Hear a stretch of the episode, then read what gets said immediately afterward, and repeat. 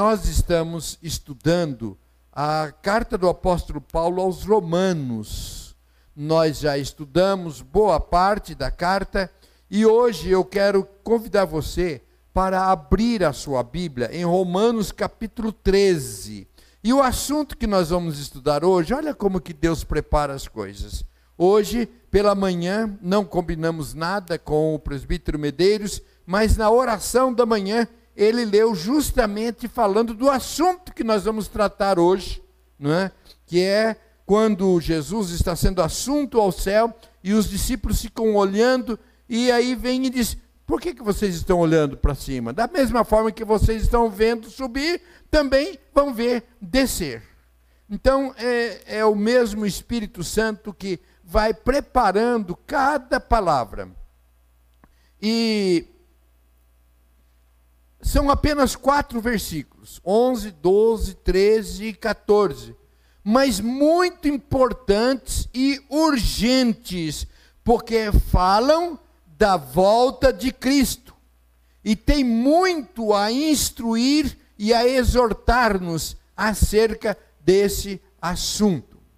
Mas antes de ler o texto, eu gostaria de compartilhar com vocês o testemunho de alguém muito especial acerca desse texto de Romanos, capítulo 13, versos de 11 a 14.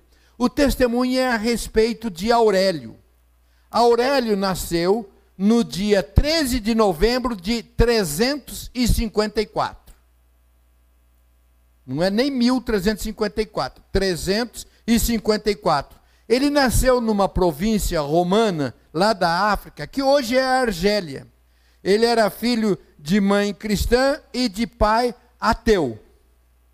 Aurélio tornou-se um homem muito bem sucedido na vida, mas ele sentia um profundo vazio no seu coração.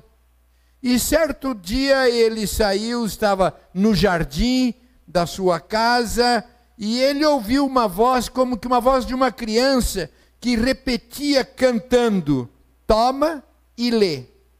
Ele foi, apanhou a sua Bíblia e ele entendeu que deveria ler, entendeu da parte de Deus, que ele deveria ler o primeiro trecho que, que ele encontrasse na Bíblia. Então ele abriu e leu justamente Romanos 13, de 11 a 14. Quando ele terminou de ler, ele questionou-se do porquê ele protelava a sua decisão. E naquele mesmo momento, ele chorando, ele entregou a sua vida para Deus e verdadeiramente tornou-se um cristão. Eu estou falando de Aurélio Agostinho, conhecido mundialmente como Santo Agostinho de Hipoma, um dos mais importantes teólogos do, dos primeiros séculos do cristianismo e cujas obras influenciaram o desenvolvimento do cristianismo e da reforma protestante. Da mesma forma que esse texto falou ao coração daquele homem que fez diferença e faz diferença, nós oramos para que também esse texto toque no coração de todos que ouvirem esta palavra. Querido Deus, em nome de Jesus. Tu sabes o quanto eu estudei, me preparei, mas, querido Deus, todo estudo e preparo não é nada se não houver a unção do Espírito Santo. Por isso eu convido, querido Espírito Santo de Deus, venha sobre este lugar, venha sobre todos aqueles que estão nos ouvindo nos mais diferentes lugares e que todos nós sejamos visitados com esta palavra, que sejamos edificados e que haja transformação nas nossas vidas. Eu oro em nome de Jesus. Amém. Romanos capítulo 13, versos de 11 a 14. E digo isto a vocês que conhecem o tempo. Já é hora de despertarem do sono, porque a nossa salvação está agora mais perto do que quando no princípio cremos. Vai alta noite e o dia vem chegando. Deixemos, pois, as obras das trevas e revistamo-nos das armas da luz. Vivamos dignamente, como em pleno dia, não em orgias e bebedeiras, não em imoralidades, impudícies ou libertinagem, não em discórdias, que é dissoluções e ciúmes, mas revistam-se do Senhor Jesus Cristo e não façam nada que venha a satisfazer os desejos da carne. É interessante o texto. Digo isto a vocês. Ele está escrevendo aos cristãos, dizendo que são os cristãos que conhecem do tempo. De que tempo ele está falando? Uma palavrinha no grego, kairos, é do tempo de Deus, do tempo de Deus. O cristianismo, ele é dividido em três tempos. O primeiro é a vinda de Cristo, quando Cristo veio a nós. O terceiro tempo é o tempo quando Cristo voltará. O segundo tempo é este, entre a primeira vinda e a segunda vinda de Cristo. É justamente o tempo que nós estamos vivendo. Nós entendemos isso. E os cristãos convertidos entendem isto, que há o tempo da vida de Cristo, que Cristo vai voltar e nós estamos na expectativa da volta de Cristo. Então, o momento que nós vivemos, ele é extremamente decisivo, porque a volta de Jesus, diz-nos o texto, está agora mais perto. Vai alta noite. Significa que as trevas estão cada vez mais intensas e a intensidade delas indica o dia vem chegando. Quanto mais alta a noite, mais escuro. Indica que depois disso vem o dia. Nós temos vivido em dias de tremendas trevas. Não preciso falar sobre isto, porque todos nós vemos, sabemos e percebemos de que dia, dias terríveis nós estamos vivendo. A Bíblia chama de últimos dias. Pode passar mais um, por favor. De últimos dias. Fala de fins dos séculos, dos últimos tempos. E João diz assim: Filhinhos, já é a última hora. Então, queridos, nós não podemos dormir. Nós devemos estar atentos, em vigilâncias, em vigilância, porque o tempo está chegando. Ainda mais quando fala de um dia decisivo. Quem está dormindo não vê o dia chegar não se prepara, é apanhado de surpresa. O texto que lemos diz que é, ó, é para ficarmos atentos, acordados, conscientes, espertos e prontos para a chegada do grande dia. O sono espiritual é um sono de, é um estado de descuido, de negligência espiritual. O sono espiritual, ele é parente da morte. Quanto mais profundo o sono, maior a insensibilidade às coisas espirituais. Quem está dormindo espiritualmente não percebe os sinais não percebe a presença breve do fim, da presença eminente do dia clareando. Mergulha o sono espiritual, mergulha a pessoa na apatia, na frieza, na indolência espiritual. Quando se dorme, quando se dorme espiritualmente, o inimigo, que é oportunista, ele monta as suas investidas para enfraquecer as bases espirituais do indivíduo. Versículo 11 diz: A nossa salvação está agora mais perto. A nossa salvação está agora mais perto. Quando eu li esse texto, eu fiquei me lembrando de quando os meus meninos eram pequenos. E quem tem filho criança sabe disso. Vai fazer uma viagem, mal entra no carro e pergunta: Pai, está chegando? Pai, está chegando? E a gente respondia para os meninos: Está cada vez mais perto. É isto. A nossa salvação está agora mais perto. Mais perto do que antes. Mais perto do que quando Paulo escreveu esta carta. A salvação, isto é importante a gente entender. A salvação é um termo amplo que abrange três momentos. Primeiro, fala da nossa justificação.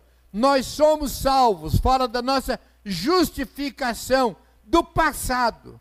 É o que já aconteceu na minha e na sua vida quando nós aceitamos Cristo Jesus no nosso coração. Nós fomos salvos da condenação. O nosso nome foi escrito no livro da vida. Nós fomos justificados.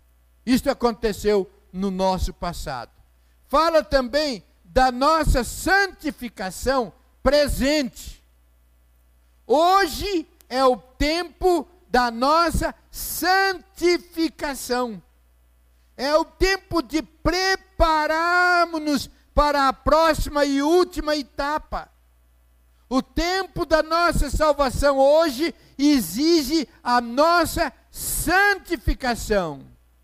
E tem o terceiro ponto, que fala da nossa redenção, da nossa glorificação. Isso é no futuro. Então, no passado, nós fomos salvos, justificados. Os nossos pecados foram perdoados. Nosso nome foi escrito no, no livro da vida. Salvação através da nossa santificação. É tempo de livrarmos-nos do poder do pecado e a redenção, a nossa glorificação, o futuro é quando seremos salvos da presença do pecado e estaremos eternamente com Jesus no céu. Glória a Deus. Os versos 12 a 14 falam de algumas práticas pecaminosas das para as quais nós devemos sempre dizer não. Diz lá, não em orgias. É o excesso de sexuais pecaminosos. Não em imoralidade, impudícia, libertinagem, licenciosidade, sensualidade, são pecados relacionados ao sexo de toda variedade. Não, não existem regras. Não tem o um mínimo de controle de pudor. A ordem é exigir os desejos da carne. Deu vontade, não interessa se é lícito ou é ilícito, não tem controle sobre a carne. E Paulo, ele condena a prostituição, condena a pornografia, condena o adultério e qualquer outra prática libertina. Ele está escrevendo isto, irmãos, porque naquela época havia muita libertinagem. Ele está escrevendo no primeiro, na metade do primeiro século. E naquela metade do primeiro século, entre 50 e 60, quando Paulo escreve esta carta, naquela época havia muita libertinagem. Então, nós estamos descontextualizados, né? Não existe isto hoje. Eu penso que se Paulo vivesse hoje, aquilo que acontecia lá, ele é fichinha. Mas Paulo já está alertando para dizer não a estas coisas. Ele diz também, não em dissoluções. É uma palavra grega, exegeia, que é a pessoa que perdeu a vergonha da sua imoralidade. Eu vou fazer uma exegese aqui, talvez seja mais exegegue do que exegese, mas uma tradução noitidiana. É a pessoa que perdeu a vergonha na cara,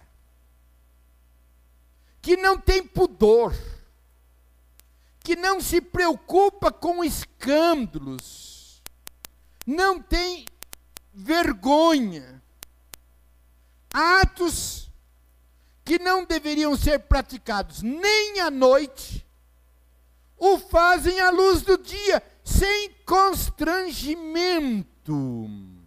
Naquela época, eles faziam o carnaval, uma festa da carne, aonde as pessoas pareciam apareciam seminuas. Naquela época, eles faziam as passeatas em pleno dia, em cima de caminhão com som, tudo colorido, não é? As passeatas que juntavam milhares de pessoas com trajes totalmente indecentes, chamando a atenção porque naquela época eles tinham perdido o pudor, o controle, a vergonha. É isso que Paulo está dizendo. É naquela época, certo? Versículo 14 diz assim: Não façam nada que venha a satisfazer os desejos da carne na outra tradução diz concupiscência, é no sentido de não usar as energias mentais em desejos maus a fim de levar às concupiscências da carne. Ou seja, não fixe o seu pensamento sobre pecados da carne.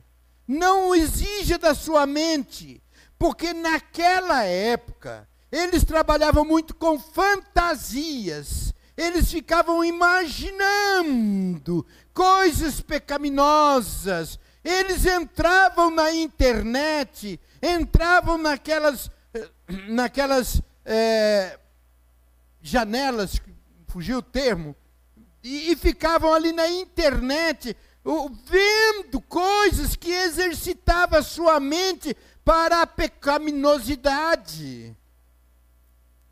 Então, havia toda aquela rede onde, dizia, onde ajudava na fantasia, ajudava para que eles na internet ficassem vendo, para desenvolver na sua mente coisas pecaminosas. Isso naquela época.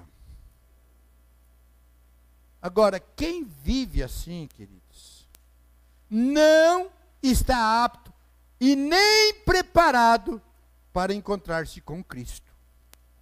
Em 1 Coríntios capítulo 6, versos de 9 a 10 diz assim: nem impuros, nem adúlteros, nem sodomitas herdarão o reino de Deus. Os cristãos devem fugir dessas práticas pecaminosas que muitos anteriormente antes da sua conversão, tinham praticados. Tinham praticado. Em Efésios capítulo 2, verso 1 a 5, diz assim: Ele vos deu vida. Esse texto, sim, é para todos nós, não é só para eles, não. Esse é para todos nós. Ele vos deu vida, estando vós mortos nos vossos delitos e pecado. Ele nos deu vida, estando vós mortos nos vossos delitos e pecados, nos quais andastes outrora, segundo o curso deste mundo. Versículo 3: Entre os quais também todos nós andamos outrora, segundo as inclinações da nossa carne, fazendo a vontade da carne e dos pensamentos. Versículo 4: Mas Deus, sendo rico em misericórdia, por causa do grande amor com que nos amou, e estando nós mortos em nossos delitos, nos deu vida juntamente com Cristo. Pela graça sois salvos. Pela graça sois salvos. Anteriormente vivíamos, mas Deus, pela sua misericórdia, nos alcançou e pela graça de Jesus nós somos salvos. Ah, eu acho que merece um glória a Deus mais consciente, mais eloquente, porque o que ele fez na minha vida e na sua vida é extraordinário. Versículo 13 fala ainda para que não andeis em bebedices ou bebedeiras. É um vício maldito. Provoca ações é, repulsivas. Transformam as pessoas em escravas, dominadas pelo álcool. É tão dominado que quando você conversa com alguém que é dado a bebida, se embriaga, você fala que a pessoa precisa deixar e ela fala: "Não, mas eu não sou dependente". Porque já está com a sua mente enganada. Transformam as pessoas em escravas, é, dominadas pelo álcool. Quem anda desse jeito não anda e não está preparado para encontrar-se com Jesus. 1 Coríntios capítulo 6, versículo 10 diz: "Nem bêbados herdarão o reino de Deus". Fala ainda: "Não em discórdias, não em contendas, é disputa pelo desejo de posição, de poder, de prestígio, Trata-se de egoísmo, que é o oposto ao amor, é desentendimento. Naquela época, eles tinham partidos diferentes na política, e um tinha uma posição, outro tinha outra posição, um entendiam, e por causa disso eles andavam em discórdias, em contendas. Veja que absurdo que acontecia na vida deles onde amigos bloqueavam um ao outro, onde discutiam, e o texto está dizendo: não em discórdias, não em contendas. Diz ainda: não em ciúmes. Algumas traduções vêm como inveja. É espírito que não se contenta com o que tem e que quer mais e de preferência dos outros. Muito bem. O que fazer? O que fazer para não cair em pecado? Para renunciar os prazeres da carne, para controlar a língua, para ser um pacificador. Como ter uma vida preparada para a volta de Cristo? Versos 12 e 14 dão a receita. Revistamo-nos das armas da luz 14. Revistam-se do Senhor Jesus Cristo. Trata-se de um antídoto à servidão da carne. Revestivos do Senhor Jesus Cristo. Ou seja, esteja unido a Ele. Envolvei-vos com Ele, andai com Ele, vivei nele e para Ele. Este é o antídoto dos desejos da carne, este é o que fortalece-nos para dizer os nãos que nós vimos anteriormente. A vida cristã, queridos, é uma batalha.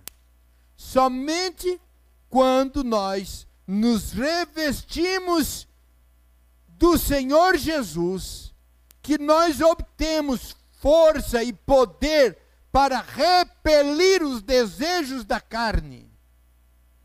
É muito forte nesta área. Na, nesta área ninguém deve brincar. Às vezes eu oriento algumas pessoas sobre isso, não, pastor, comigo não tem perigo. E quando a pessoa diz comigo não tem perigo, é aí que mora o perigo. Porque nós precisamos constantemente fortalecemos no espírito, porque o diabo não dá moleza. Cristo está chegando. E nós devemos estar preparados. Revistam-se do Senhor Jesus Cristo. É interessante observar que aqui o título está completo. Senhor. Senhor. Aquele que tem a suprema autoridade, que controla a nossa vida.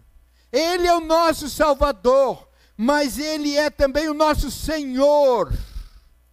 Nós só podemos dizer que somos cristãos verdadeiramente quando somos controlados, dominados, que Jesus é o Senhor da nossa vida. Quem não é revestido pelo poder do Espírito Santo, quem não é revestido pelo Senhor Jesus, não resiste às ciladas de Satanás.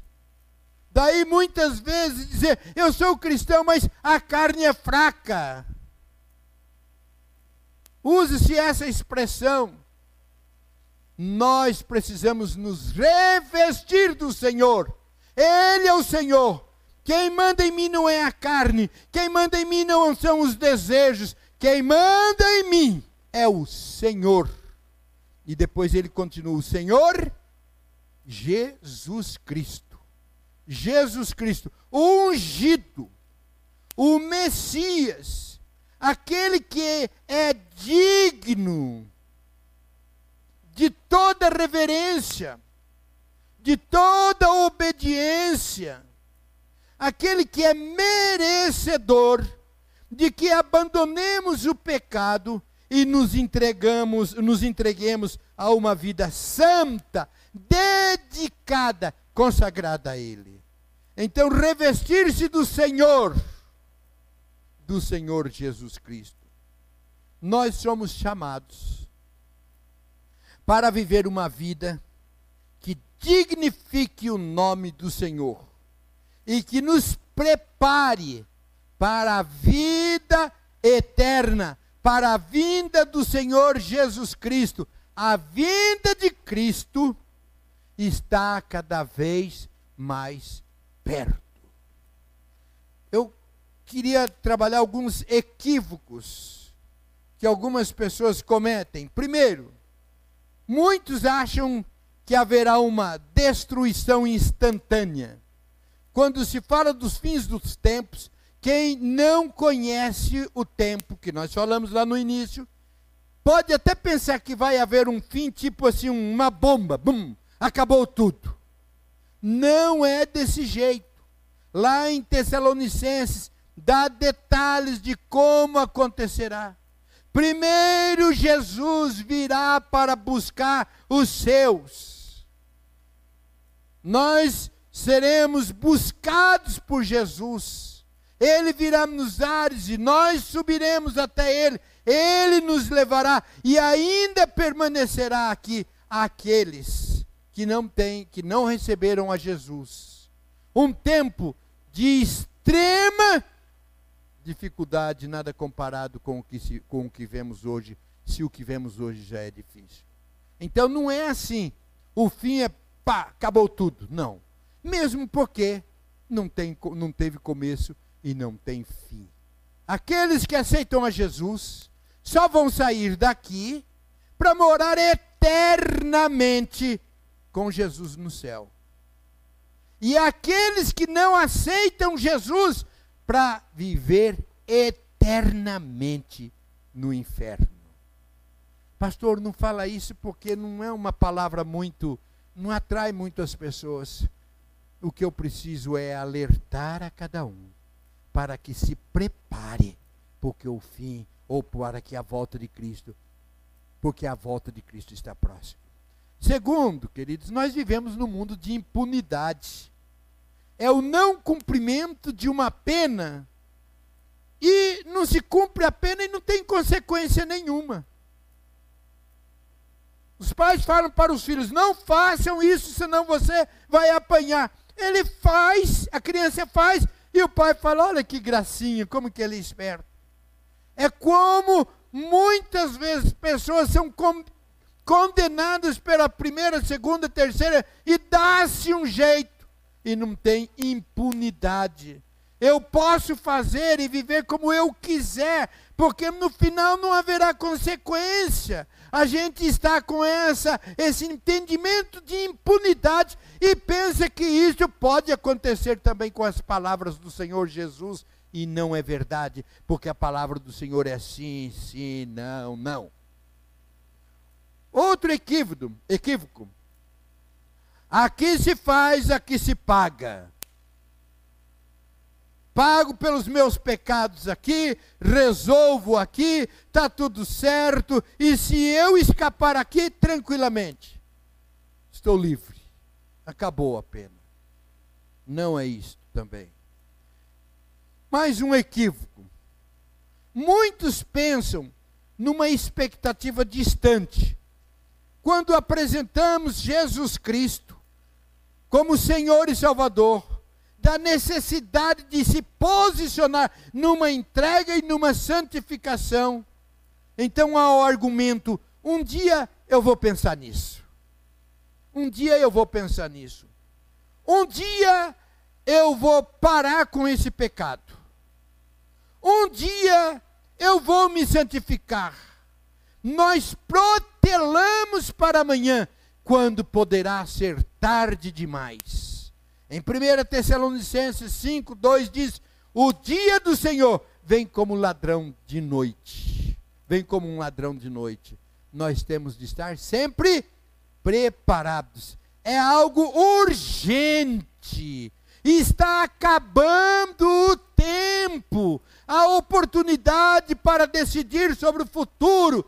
Porque um outro equívoco é que a pessoa peca e depois aqueles que ficarem intercedem, fazem pagamento, indulgência, fazem uma série de coisas, quebra o galho lá no céu, então depois é passado a limpo a sua vida. Não, queridos, a decisão é cada um que toma aqui, nesta vida, para onde quer ir, e se quiser ir para o céu, o único, o único, o único caminho é Jesus. Não existe outro caminho. Então, como o tempo está terminando, é preciso que nós hajamos com urgência, tomando uma decisão por Jesus e santificando a nossa vida. A expectativa da breve volta de Jesus deve moldar a nossa vida. O nosso estilo de vida deve ser pautado sobre a verdade do regresso de Cristo e nos incentivar à santidade.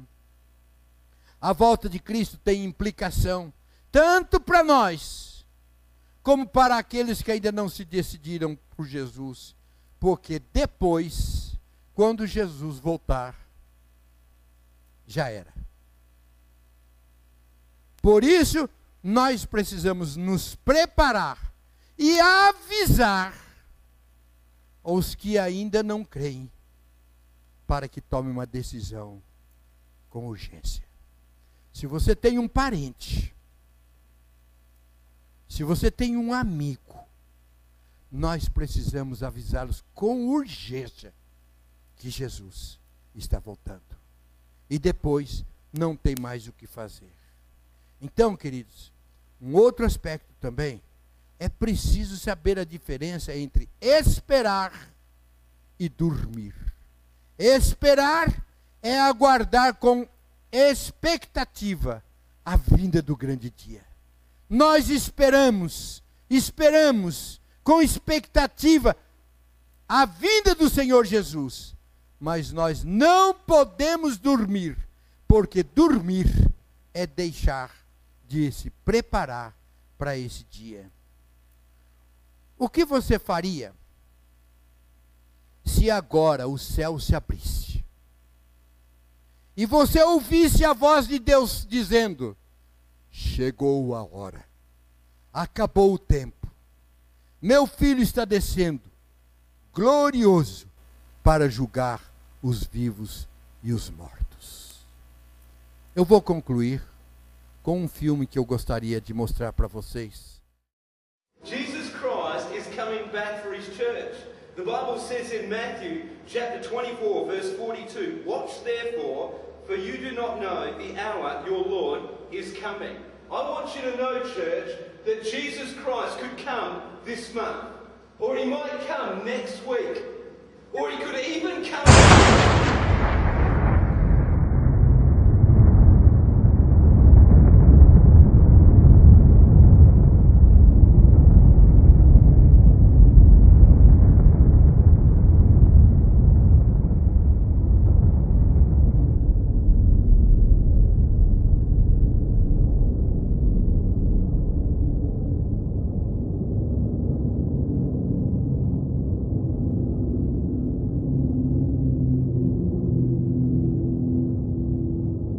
Então, queridos, esse filme é impactante. Ele é muito impactante. Eu vou ter que contar. Quando o pregador está pregando e ele está falando da volta de Cristo. E de repente um estrondo na igreja. A Bíblia cai. E as pessoas assustadas caem todos de joelho, imaginando que a volta de Cristo está acontecendo. Ele é muito impactante esse filme. Mas eu quero que mais impactante do que isso seja o Espírito Santo trabalhando no seu coração. Se Jesus voltasse hoje, você está pronto para subir com ele? Você está preparado? Já entregou sua vida para Jesus? Tem uma vida santificada nas mãos dele? Quero convidar vocês para curvarem a cabeça, fechar os olhos. Ministério de Louvor, por favor, rapidinho. Eu quero que vocês fiquem pensando nisto. Deixe o Espírito Santo trabalhar no coração de vocês, sabendo. A questão de falar da volta de Cristo não é para ter medo, não queremos amedrontar ninguém. Muito pelo contrário. Nós queremos que todos nós estejamos preparados, alertados. Senhor Deus, que esta palavra não volte para o Senhor vazio. Encontre guarida nos nossos corações. E nos preparemos para aquele grande dia. Vamos nos colocar em pé?